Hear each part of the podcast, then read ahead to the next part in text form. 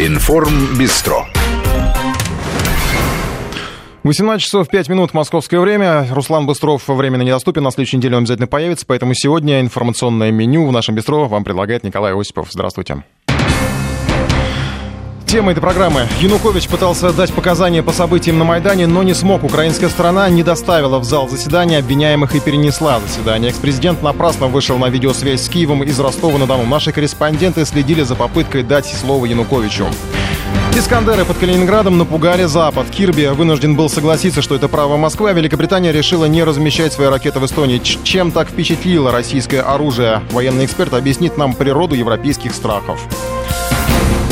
Трамп взял на работу женщины афроамериканца. Оказывается, избранный президент вовсе не такой жена-ненавистник, каким его рисовали демократы. Американцы тем временем штурмуют магазины. Стартовала «Черная пятница». Прогнозируемый оборот торгов сотни миллиардов долларов. На что выкидывают деньги покупатели, спросим нашего Сапкора. Академики несовместимы с госслужбой. Президент раскритиковал рвение чиновников к науке. Выбрать надо что-то одно. Откуда пошло это желание стать академиком? Расскажем об исторических преимуществах почетного звания. И «Мемориал» обнародовал списки сотрудников НКВД 30-х годов. Он назван справочником чекистов эпохи Большого террора. Кого внесли в перечень виновных в репрессиях и с какой целью, попробуем разобраться. А еще удивительная история о Древней Руси. В эфир телеканала «Россия-1» выходит сериал «София», как последняя византийская принцесса стала московской княгиней и помогла объединить русских князей. Интереснейшие факты, которые обычно пропускают составители учебников истории. Расскажем о них в программе «Информ Бестро».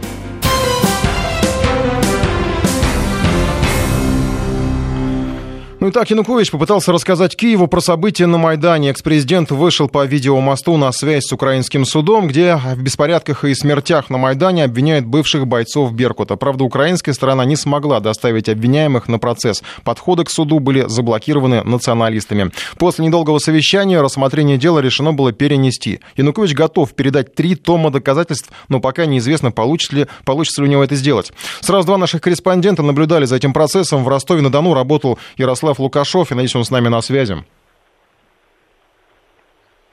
Ярослав. Да, Николай, здравствуйте. Приветствуйте. Ну, э, давно Янукович не появлялся на публике. На чем приехал? Как себя вел? Что говорил?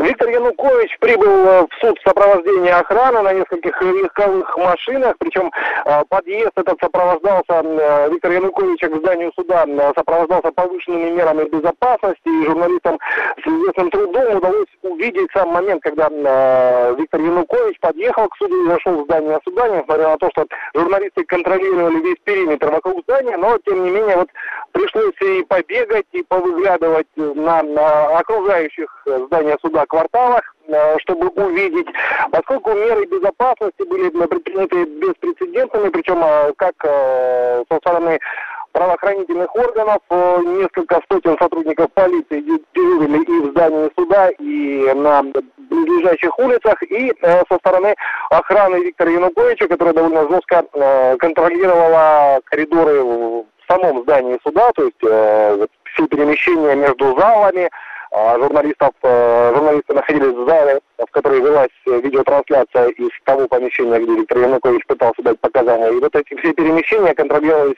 и э, сотрудниками полиции, и э, сотрудниками службы судебных приставов, и охраной Виктора Януковича. А, во время первой попытки начать э, судебный процесс, когда вот э, только стало известно о том, что э, в Киеве националисты блокировали выезд из СИЗО, Виктор Янукович попросил Киевский суд все-таки найти возможность и сегодня продолжить заседание, то есть попытаться и постараться сделать все возможное, чтобы вывести обвиняемых из СИЗО и доставить их в зал суда, но э, Киевский суд, и это было, в общем, вполне очевидно с первых же реплик э, судьи, э, на встречу Виктор Янукович пошел, и заседание было перенесено на понедельник, на 28 число, когда э, будет повторен вот этот э, видеомост между Ростовом и Киевом, чтобы Виктор Янукович смог дать показания. По словам самого Виктора Януковича, сделано это было сознательно с целью максимально затянуть э, процесс и э, как можно больше отдалить наказание для тех, кто виновен в смерти людей на Майдане. Ну, насколько вот мы здесь смотрели трансляцию и заявление, которое делал Янукович, он так не спешит прям детально рассказывать то, что он скажет в суде, да, то есть вот эти три тома доказательств он пока из кармана не достал и как бы не, не детализировал свои заявления, которые от него ждут.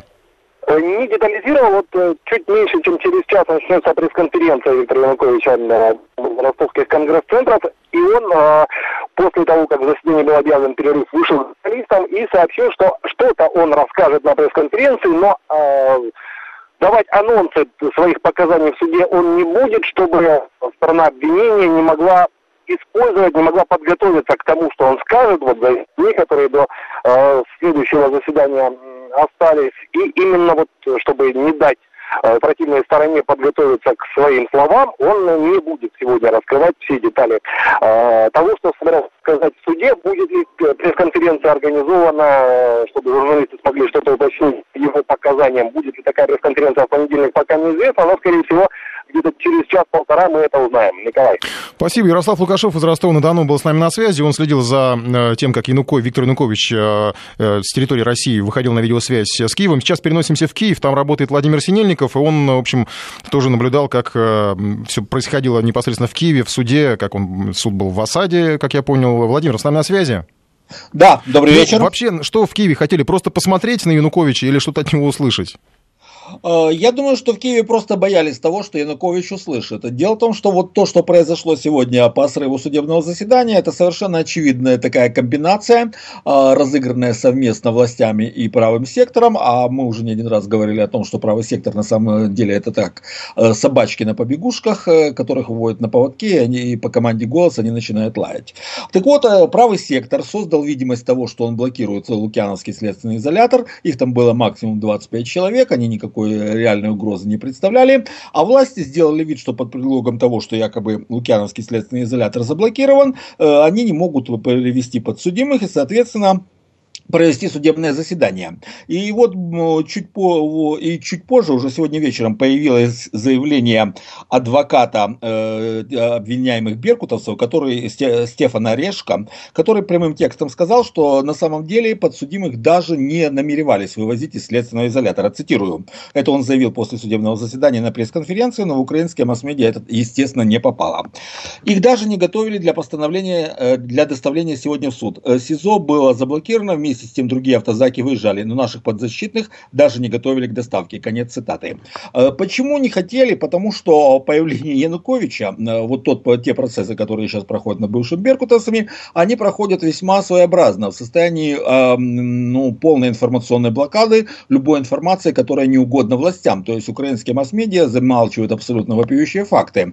А вот, э, то, вот такой огромный общественный резонанс, эм, который вызвало появление Януковича, и то, что к этому было привлечено внимание, а я напомню, что пять общенациональных каналов намеревались э, провести прямую трансляцию допроса Януковича, это бы позволило выплеснуть э, в массы огромнейшее количество фактов, которые замалчивают и власти, и украинские масс-медиа.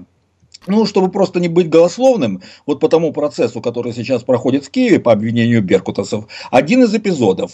Э, там э, обвиняют трех беркутовцев, из тех, которые сейчас находятся на скамье подсудимых, в убийстве э, одного из участников акции протеста, которое произошло уже ближе к вечеру, когда основная, когда напряженная ситуация уже как-то ушла, пошла на спад. Этот человек был убит одним единственным выстрелом на смотровой площадке перед Октябрьским дворцом. Это на, кто видел панораму Киева, это такое желтое здание, э, такое величественное на холме над Майданом. Это бывший институт благородных девиц, анализ, э, аналог э, Смольного института, и потому улица называется Институтская. Так вот, он был, был, был убит на смотровой площадке перед Октябрьским дворцом. Но дело в том, что с той баррикады, где находились беркутовцы, там э, невозможно попасть. Это, это вне зоны обстрела. Там нет прямой линии, по которой может пролететь пуля. Дело в том, что от Национального банка э, Институтская улица уходит резко вниз, вниз и поворачивает вправо, соответственно, они находились за углом. Более того, в суде было установлено, что э, патро, пуля, э, которым был убит этот человек, э, а, э, ее, а пули самой нет, куда она делась, неизвестно, но по характеру ранения калибр был э, от 8 до 9 миллиметров. Тогда как общеизвестно, что калибр автомата Калашникова, который находился на вооружении у Беркута, 7,62, а калибр автомата модификации АКС вообще 5 э, миллиметров, 45 и 45 сотых миллиметра. При этом этом еще в 2015 году, когда э, на Украину приезжала э, э, специальная следственная комиссия Совета Европы по расследованию убийств на Майдане, было констатировано, что Беркут был вооружен как раз АКСами, то есть калибр 5,45, а никак не 8,9. То есть было, человек был убит другой пулей. Более того, все прекрасно знают, что автомат Калашникова, а тем более АКС, это оружие для ближнего и среднего боя, прицельный огонь на дальней дистанции в принципе невозможен, и убить одним единственным единственным выстрелом с расстояния примерно 300 метров человека, э, э, ну, это в принципе невозможно из калашникового оружия для этого не предназначено. И вот, вот такие, э, то есть, объединение, то есть обвинение абсолютно абсурдно, тем не менее оно рассматривается в суде, и тем, а украинские масс-медиа по этому поводу молчат. Более того, опять-таки, еще в 2015 году, это был март 2015 года, во время того же визита Следственной комиссии Совета Европы, было установлено, что по крайней мере три человека, из тех, кто погиб на Институтской, среди манифестантов, э, были убиты выстрелами из гостиницы «Украина», которую контролировали э, как раз майдановцы. Э, но вся эта информация игнорируется. Но вот теперь представьте себе, что общество, которому почти, уже три, почти три года лгут, рассказывая о том, что все это преступление Януковича и же с ним, и этих беркутовцев, вот сейчас на голову вывалят во время этого допроса все эти факты. Они будут установлены в суде, и страна узнает, что на самом деле там происходит, и как на самом деле идет судебный процесс. Именно поэтому Поэтому у властей было четкое, э, ясное намерение сорвать допрос Януковича, чего они, что они сделали при помощи ручных собачек из правого сектора. Спасибо большое. Ну, будем следить, что там в понедельник э, будет происходить, потому что, ну, все-таки, может быть, допрос в каком-то формате там все-таки должен состояться, раз уж все это затеяли, то, наверное, что-то должны услышать. Едем дальше. На этой неделе НАТО посоветовал России расслабиться, но сам Альянс явно напряжен. На этой неделе в Вашингтоне очень нервно заявили об угрозе размещения в Калининградской области ракетных комплексов «Искандер» и системы С-400. Представитель Госдепа Джон Кирби напомнил европейцам, что они в опасности. Журналисты при этом напомнили Кирби, что НАТО расширяет свои противоракетные системы, и Москва вправе реагировать на это расширение так, как считает нужным. Ну а в Минобороны России уточнили специально для Госдепа, что Калининград — это территория Российской Федерации. Поэтому, цитата, «все претензии и пожелания о том, том, где, когда, чем и как на своей территории мы должны обеспечивать свою безопасность, лучше оставить при себе, добавил представитель Минобороны. Ну а генсек НАТО Столтенберг следом посоветовал Москве расслабиться, правда напряженными в данной ситуации в большей степени выглядят западные партнеры. Дело в том, что само упоминание об Искандерах доводит до нервного срыва натовских военачальников. Дело в том, что эти комплексы рушат всю военную стратегию Альянса. Военный эксперт Михаил Ходоренок рассказал нам о причинах, по которым Искандеры действительно так сильно раздражают НАТО.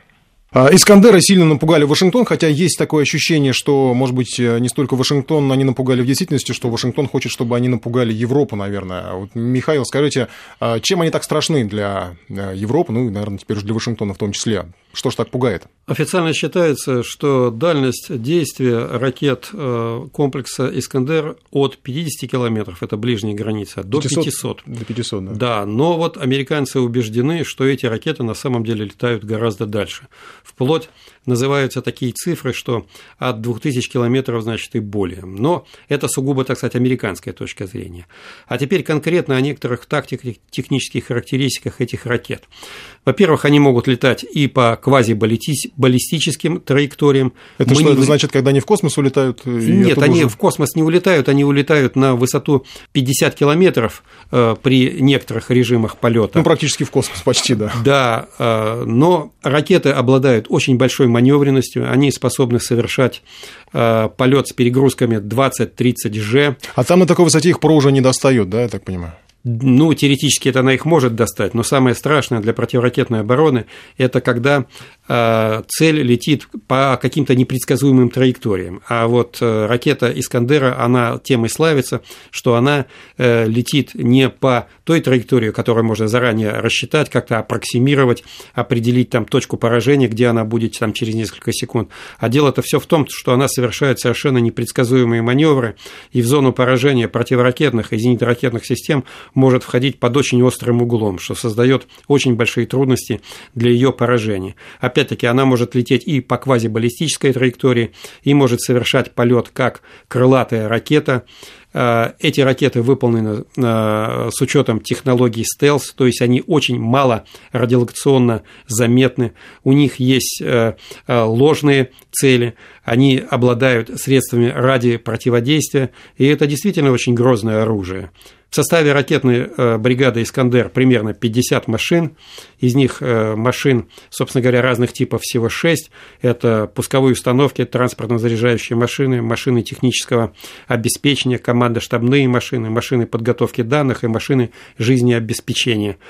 И, собственно говоря, значит, э, вот если бригада пустит все свои 24 ракеты, то можно сказать только одним словом. Мало не покажется, и бороться с этим комплексом современными средствами э, противовоздушной и противоракетной обороны очень тяжело.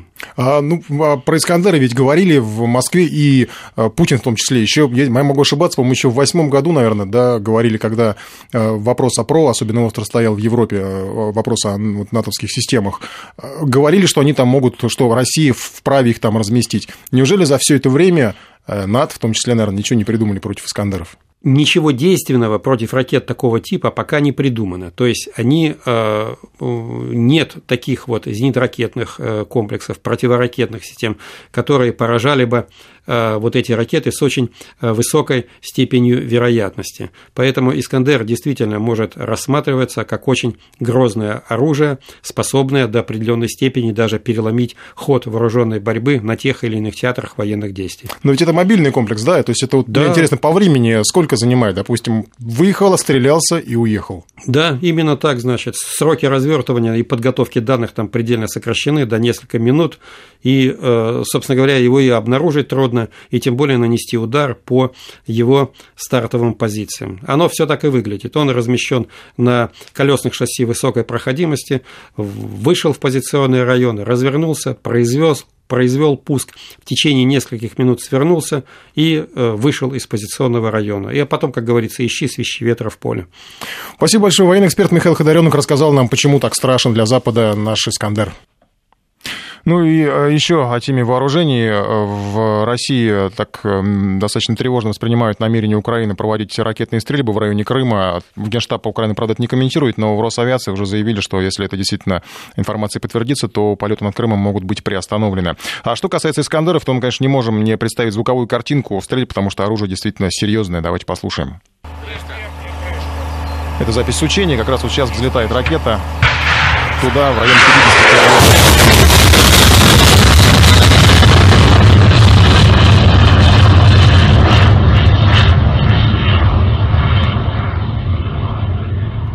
Это, разумеется, не какой-то там э, ядерный заряд или э, кассетный, скорее всего, болванка фугасная.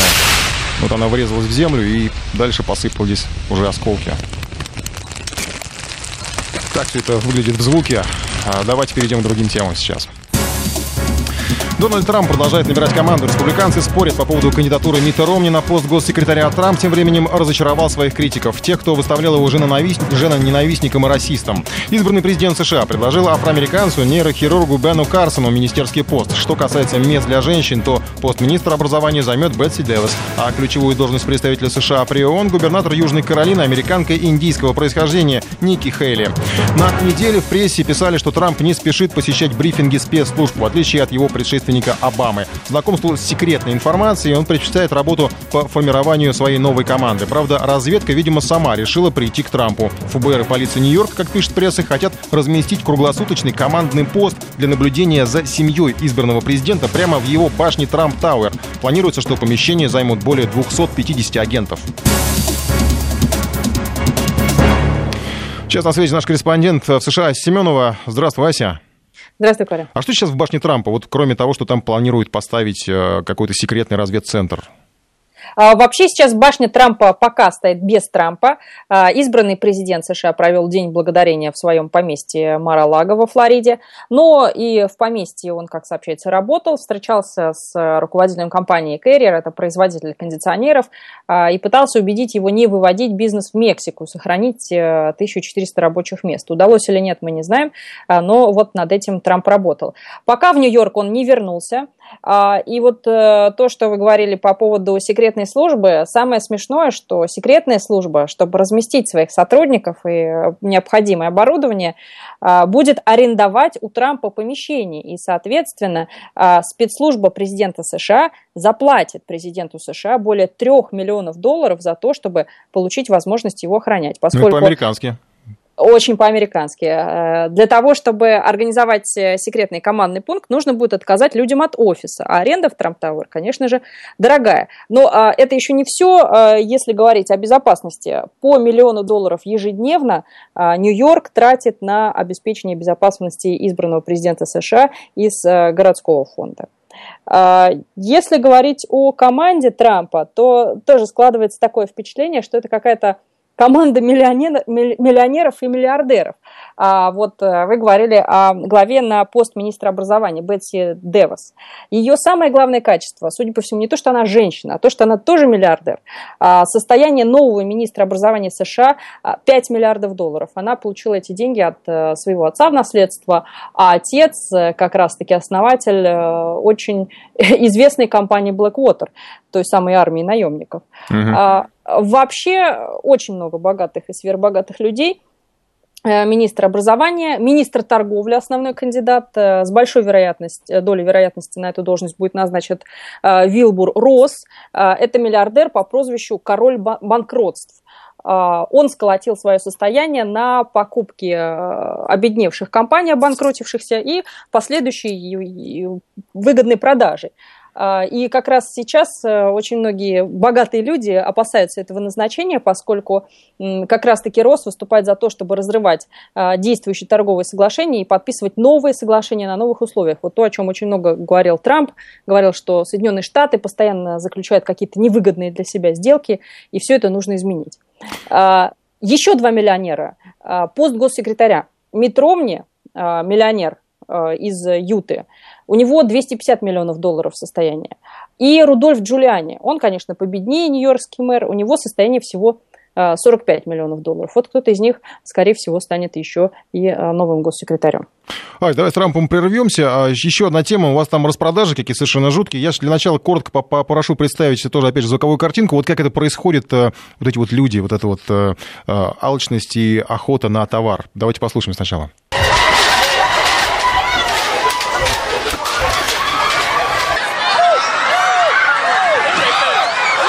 Так они штурмом берут э, супермаркеты, в которых... Я попробую угадать, это, наверное, супермаркет Walmart. Точно, наверное, я не знаю, тебе виднее. А, еще вот немножко вы видите, там очень вкусный звук будет.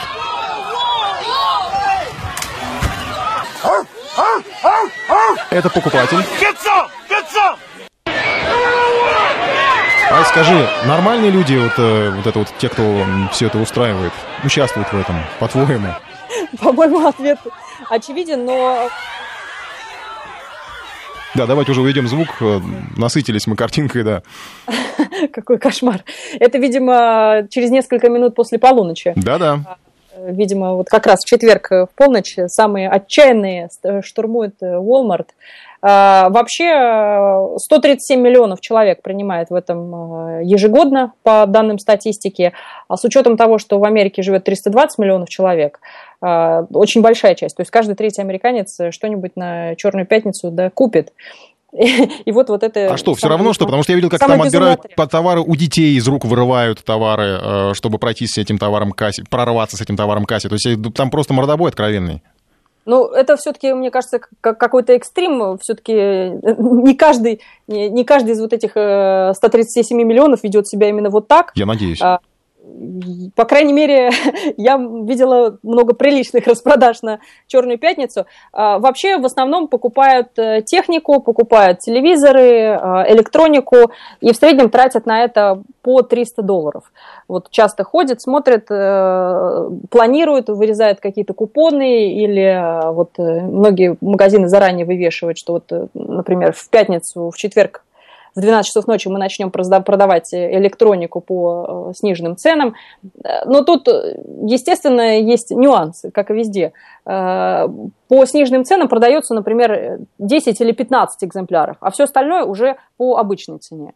И на самом деле магазины не столько устраивают распродажи, а сколько делают огромные деньги за вот, э, вот, вот эти дни, пятницу, которые потом уже продлили на субботу и воскресенье, это называется уикенд, черной пятницы, а потом еще наступает киберпонедельник. Ну, в общем, это просто такая возможность э, понятно, стимулировать. Понятно. Спасибо. Ася Семенова из США рассказывала нам о Трампе и о распродажах. Прервемся на новости, скоро продолжим.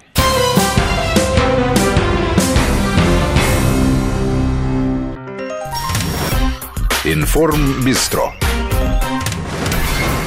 18 часов 34 минуты. Продолжаем подводить итоги недели. Академики попали под критику президента. Либо работаешь на науку, либо ходишь на госслужбу. Одно другому иногда может сильно мешать. Владимир Путин напомнил о рекомендации для высокопоставленных чиновников не мешать науку с административной работой. Тем не менее, несколько руководителей ведомств решили получить академический статус. Глава государства предложил в таком случае позволить им целиком отдать себя науке. Ну и беседа президента с главным академиком страны Фортовым на этой неделе была довольно серьезной. Владимир Евгеньевич, у меня вопрос к вам и другим представителям Академии наук. Зачем вы это сделали?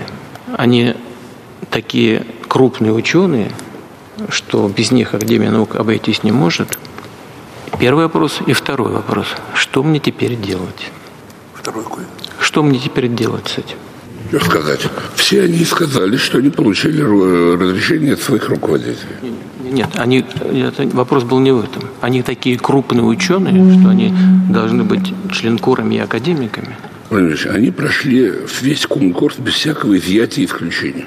У нас, э, я вам докладывал, у нас про, про, ну, кинетика выборов такая, что шесть раз этот человек должен быть заслужен, и шесть раз за него голосуют.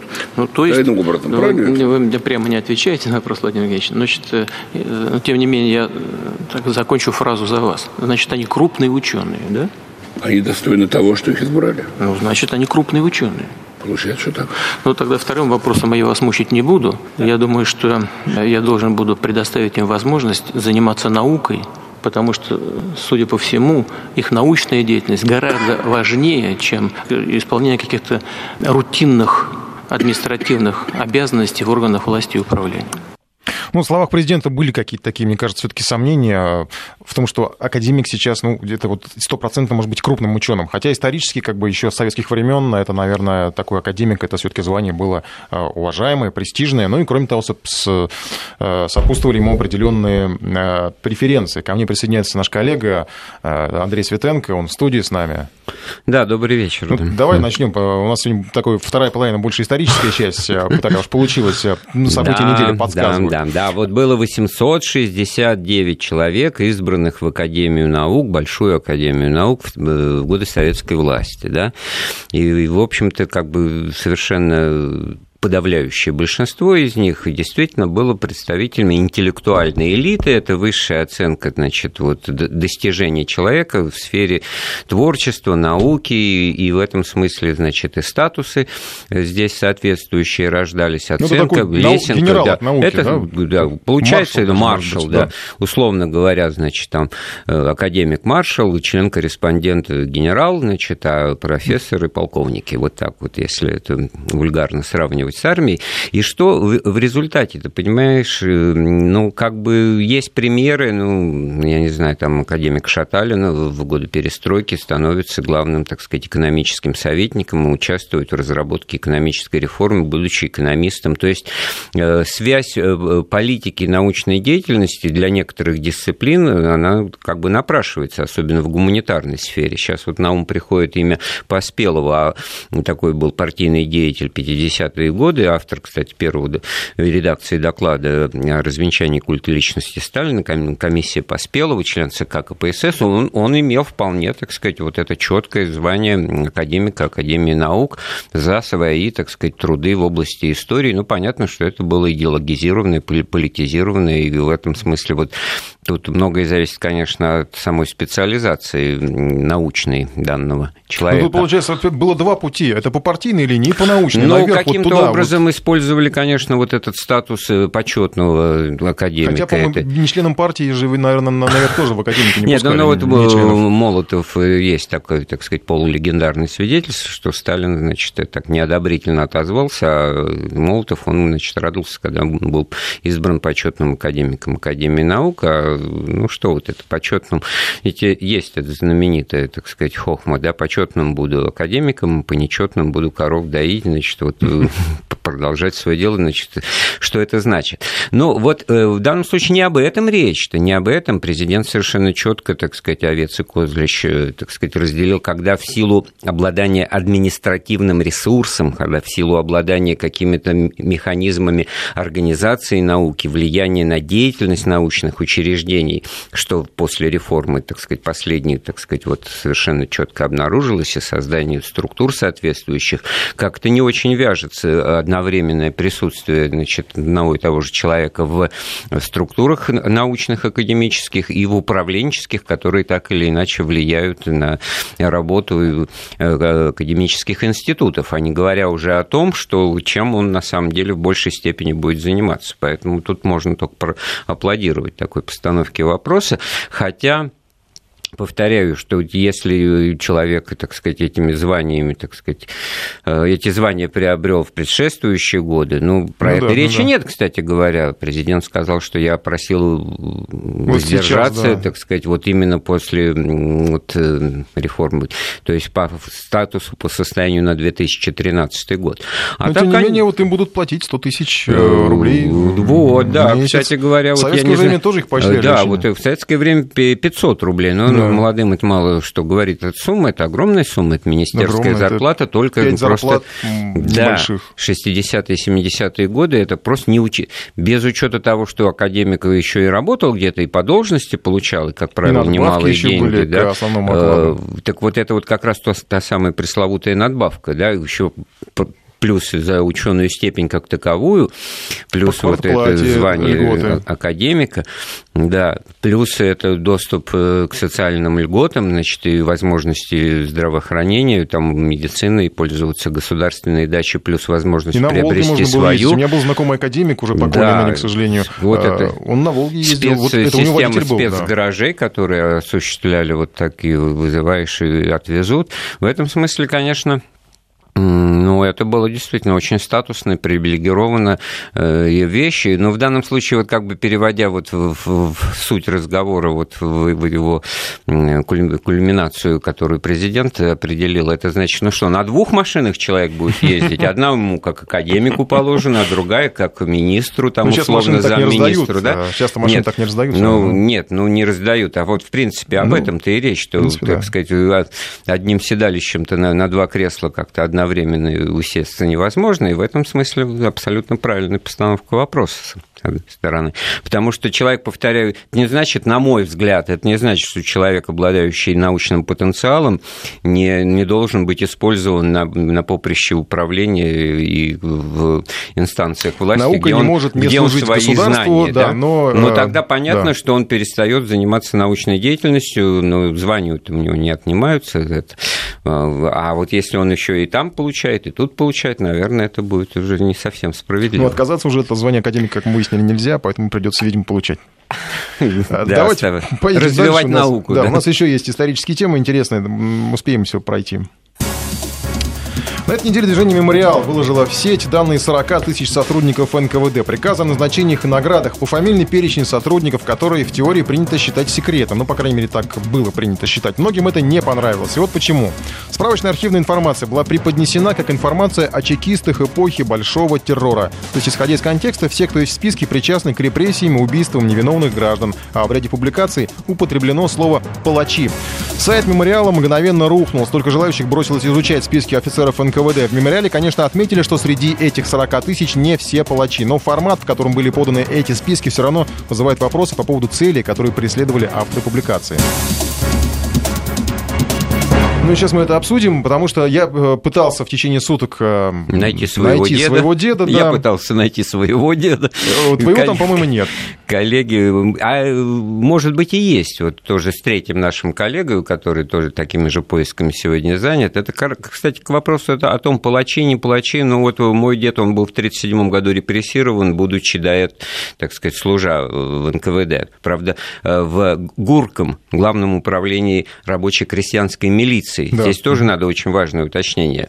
Опубликованы штатно-должностные расписания, документы, наградные листы, абсолютно не касающиеся сути дела. Это, это формальность такая кадровая из отдела кадров на в основном э, людей, которые служили в ГУГБ, Главном управлении госбезопасности, в центральном аппарате и, и, и на местах, начиная с офицерских должностей. Первой офицерской должностью тогда была должность сержанта госбезопасности. Вот такая интересная деталь. Да, Сержант даже вот распечатал был... приказы, которые там были. Э, ну, это, естественно, не приказ сам по себе, это, так скажем, просто распечатка э, фамилий, которые там есть. Вот здесь вот мой дед по поводу присвоить звание капитана милиции Угу. И присвоение награда. Ах, вот он уже у тебя тоже в милиции работал, значит. И... Так, да, в том-то и дело, что вот. это он сотруд... нет, он офицер НКВД, все равно. В документах офицер НКВД значилось. Так да, это, Гуркаем, конечно. Это очень важное тоже уточнение, потому вот. что это сразу снимает вопрос палачи, не палачи, а потому что и, и главное управление ГУЛАГ это было суперведомство, там были и пожарники, тут пограничные части, Какой и милиция, и, мемориала, и что это эпоха большого да, террора. Вот, это, э, конечно, вот они уже, палачи, вот вам список. Перегиб. И, ну, Я-то не против публикации этой, пожалуйста. Да вот именно.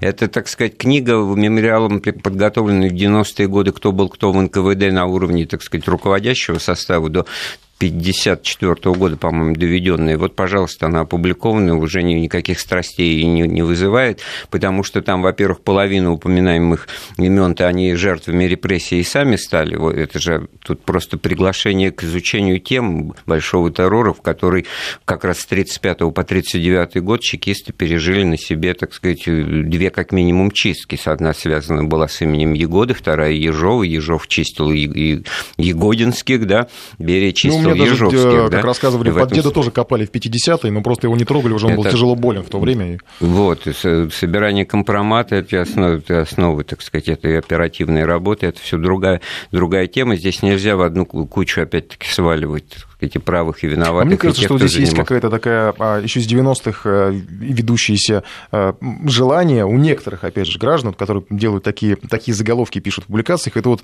э, от никуда не исчезающее стремление покаяться. Вот мы уже во всем покаялись, давайте еще покаемся. Уже лоб разбит в кровь, уже, уже нет, лба уже нет, но хочется еще покаяться. Ну, покаяние это акт такой сугубо внутренний, так Причем даже в том, чего и не было. По, по, по своему внутреннему побуждению, я в этом смысле совершенно, так сказать, чистой совестью хотел бы своего деда, так сказать, разыскать эти данные, упоминания, потому что он выжил, он эти репрессии пережил, его отпустили на сдачу вот копейки с рубля в 1938 году, но из партии он был исключен, квартиры он лишился, значит, на работу его какую-то толковую не принимали, только после 20-го съезда партии он был восстановлен в партии, с 19 -го года членство начал получать какую-то пенсию. А мы его, наоборот, говорили, сказать, что не репрессировали, потому что беспартийный, его в партию не брали. Вот. А его только в 43 году приняли в партию, поэтому поэтому тогда чистили больше партийных, а вот его не тронули, потому что он беспартийный. Вот был. такие интересные вещи были, потому что к партийному больше можно было, так сказать, претензии предъявить и обвинить и найти. Вот привязаться к словам и так далее. Во всяком случае, это, во-первых, вот мы так э, плавно, органично на, на, на личный момент перешли, потому что ну, это потому тоже что многих, это многих опыт, интересует, да, и без всяких вот этих, значит, э, закидонов, что там палачи, не палачи и так далее, или нет. А с другой стороны, это неизбежно, наверное, станет элементом какой-то, так сказать, общественной дискуссии на повышенных и тонах. Уже дискуссия, даже Песков уже спрашивали его отношения, да, он сказал, что это потому что, тема, значит, все это можно перевести в какую-то конъюнктурщину и начать, значит, значит, вот э, друг друга, значит, уже обвинять в чем-то, что вот это, наверное, не та самая причина, по которой все-таки архивы ФСБ, а большая часть засекречены, просто если сейчас начнут Но дело, факты... конечно, когда родственникам могут э, открыть, чтобы они знакомились с тем, вот это действительно очень тонкий момент, кто написал донос, там это же все есть, кто стал причиной смерти ваших родственников, инициатор. В данном случае, значит, если говорить о том, что 35-39 год, э, офицерские должности, то фигурантам, возможно, живущим здесь, если 40 тысяч имен, да, значит, должно быть как минимум 95 лет, ну, где-то 1920 года, если говорить о живых людях, которых это неизбежно касается, это другой, так сказать, юридический момент. Вот. А так-то мы говорим уже больше об истории, о, о наследниках, да. Перейдем к другой теме. Э, тоже историческая. Историю византийской принцессы покажет э, телеканал «Россия-1». Об этом не рассказывали на уроках истории. Это Древняя Русь, о которой знают э, не все. Сериал «София» с понедельника выйдет в эфир. Наследница императорской династии, одна из самых таинственных фигур на русском престоле. София Палеолог стала женой русскому князю Ивану Третьему. Это одна из самых таинственных страниц русской истории. И как происходило объединение русских земель, какую роль в этом сыграла византийская принцесса, все это расскажет картина. Давай сначала послушаем трейлер к фильму, тоже интересный. Зоя, девица, святейший папа римский предлагает ее жены. Премьера в 21.00. Ты, Иван Васильевич, крепко подумай. Невеста неспроста послана.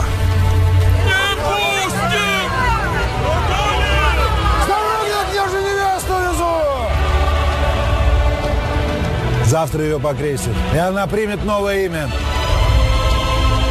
Ее искренняя вера. Вчера вы не хотели пускать ее в город! А сегодня она спасла ваши головы! Ее главная надежда. У тебя, у нас будет ребенок. Твой долг вернуть ему корону. Ее единственная любовь.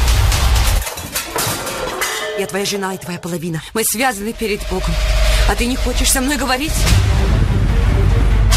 Твои воины будут умирать. Твои женщины будут кричать и плакать. Призываешь меня к войне? Нет. Но если ты ее начнешь, я буду знать, что ты прав. София. История любви. История России.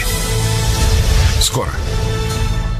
Скоро это в понедельник, э, и мне вот э, лично кажется, что хорошо, что выбрали, э, у нас режиссеры выбирают незамыленные эпизоды истории, потому что вот мы сейчас говорили про НКВД, снят уже, по-моему, все, что можно про НКВД, да, про период да репрессий. Мало, мало сказать, что незамыленные. Вот это то, что даже ты сейчас вот таинственное, таинственное, таинственное, это ну, формальная фраза, что да, это согласен. незнание, да, вот Конечно. у нас почему так получилось, что там вершина Иван Грозный, вокруг зачищенное поле так, а пустыни. Я перед эфиром смотрел времен, справки да? по Ивану Третьему, она практически не упоминается нигде. Так вот смотри, Иван Третий, приходится как объяснять, что София Палеолог – это бабушка Ивана Грозного, да. а Иван Третий – это его дедушка, причем по отцовской линии. Вот тогда они как-то еще высвечиваются, хотя их эпоха, их времена не менее великие и гораздо более содержательные и позитивные с точки зрения результатов. Тогда-то вот, в общем-то, Россия-то и начала рождаться, создание единого централизованного государства, княжение Ивана Третьего, присоединение Новгорода, Твери.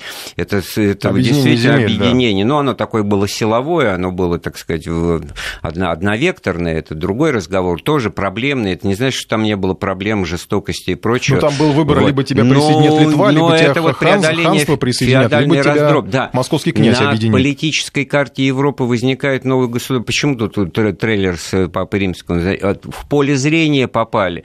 Было вот, э, был проект, возник, возник объединение союзнического вот против э, деспотий восточных, против нарождавшейся Османской империи, которая тогда становилась действительно серьезнейшим противником и христианства, и европейской цивилизации, и всей государственной, социогосударственной системы. И в это вот, вот в сам факт этой женитьбы, это вот то, что мы слышим, с одной стороны, Москва, Третий Рим, через Константинополь, да, вот. Так угу. вот, племянница последнего византийского императора становится женой великого князя Московского. Это, и это действительно это веха в истории России, плюс это удивительно интересная история жизни. Это удивительно все вот близкое и понятное каждому человеку вот вся вот эта кутерьма семейная, потому что у него был сын от первого брака, который был наследником, да, вот Иван Молодой он назывался. Там была он, еще его жена, которая, он, да, Елена Волошанка, значит, была невестка Ивана Третьего, значит. То есть там это наверняка в фильме будет тоже отражено, потому что как передавать по, по, э, престол по наследству по прямой линии от сына к внуку, или, значит, в бок лествичное право. С этим сталкивались все правители и на Руси, и в других странах, и Иван III тоже с этим столкнулся. И в этом смысле это, это интрига, это можно смотреть. Но вот сколько мы знаем вот про, ту, про ту же Турцию историю, там, «Великолепный век» сериалов, сколько французы написали про своих проклятых королей, которые для нас, в общем, так сказать, все понятны. А наша, собственно, история, которая которые тоже изобилуют такими драматичными сюжетами. Вот, она почему-то остается, вот совершенно оставалась невостребованным. И слава богу, что такое Самый яркий персонаж сериал, Ивана Грозного да. это Василий Иванович, да? Вот, так вот профессии. именно, нет, ну, Василий Иванович в данном случае кто это? Отец у Ивана Грозного какой? У них там имена в этом период были Иван Васильевич, Василий Иванович. Ну, Иван Васильевич, здесь, э, конечно. Да, так в этом смысле очень интересная история, вот, во-первых, то, что она попала, это не просто история любви, да, это история того, что э, их совместная жизнь, это царствование Ивана III. Он, кстати, в конце жизни себя царем и провозгласил. Он первый, у него же в истории какое прозвище? Великий в отличие от Ивана Грозного, хотя он не менее грозен был, вот, великий. Колокольня Ивана Великого это сооружалось. Значит, самая главная веха освобождения от, монго... от татаро-монгольского или ордынского ига, это все, все тоже, так сказать, при Софье палеолог происходил. Правовые нормы, да, То были есть, введены? Нет, ну, это не просто правовые нормы, это рождение государственности. То есть, вот я так полагаю, что в чем может быть интерес дополнительный к этому сериалу, то есть одновременно с тем, что вот по этим крупным вехам, так сказать, исторических событий, политических и военно-политических, можно еще, так сказать, оживляя в памяти это, смотреть фильм, в котором есть интересная интрига, потому что Софья Палеолог, она родила Ивану Третьему 9 детей, 5 мальчиков, 4 девочки, которые в результате -то, эта ветвь-то и победила, и дальше пошло на престол наследия вот именно по, по этой линии, упомянутый вот нами в разговоре Иван э, молодой, значит, и Елена Волошанка, это, значит, была, он был сыном от э, княж... первого брака, на княжне Тверской Марии Борисовне, которая умерла. Собственно, откуда возникла, так сказать, необходимость э, э, второй женитьбы. А вторая женитьба Иваном Третьим уже была выстроена действительно из высоких и очень амби- амбициозных политических соображений. Он становился действительно союзником западноевропейского католического мира. Откуда... Ну и они как-то, по-моему, вроде как пытались повлиять да, на так московское нет, княжество ну, конечно, через него. там интересная интрига, потому что это было вновь. Ну, тем интереснее персонаж впервые, Софьи, да. Впервые посол Папы Римского приезжает на Русь, начинает что-то писать, вроде люди нормальные, люди добрые, то есть не, не варвары, так сказать, верят там по-своему, но в то же, как бы, так сказать, э, рождался этот союз. Это очень важно, потому что вектор эм, того, что Русь э, цивилизационная, это часть христианского, европейского такого мира, она определилась и была заложена тогда, потому что до этого под игом, то есть все крутилось вокруг того, что смотрели только на восток, на Орду, на этих э, ханов и, и царей ордынских, а здесь возникла как минимум альтернатива, и, и в том числе через таких людей, как София Палеолог, образованных, грамотных, европейских, там у нее, в общем, что не возьми, история ее жизни. Она же, значит, ее отец был последним, значит, деспотом остатка Ромейской империи, вот там, где сейчас Албания, Эпир, Корфу, значит, остров, вот остатки уже Мехмедом II тогда вот завоеванные уже при ее жизни, они вынуждены их выдавили э, в Италию, значит, вот они попали в лоно католической церкви, они там перекрестили ее из православия в католичество, а потом перекрестили перекрещивали, значит, уже из католичества в православие. И в этом смысле, конечно, она стала, была в известном смысле заложницей большой политики, потому что, ну, династический брак с ней можно было устроить в интересах кого-то. И главное, чтобы вот интерес кого-то превратить вот в собственное, отстоять свое «я» и остаться человеком. Вот, наверное, в этом очень большой тоже смысл. И хорошо, что этот, этот сериал, я уверен, эту тоже линию просмотрит и покажет, как человек боролся за сохранение своего достоинства, как это в чужой стране, с чужими, с другими нравами, так сказать, будучи под подозрением, там в любом моменте там шпионом могут назвать и прочее, укорениться и, и победить, что называется, и состояться, и жизнь прожить достойно.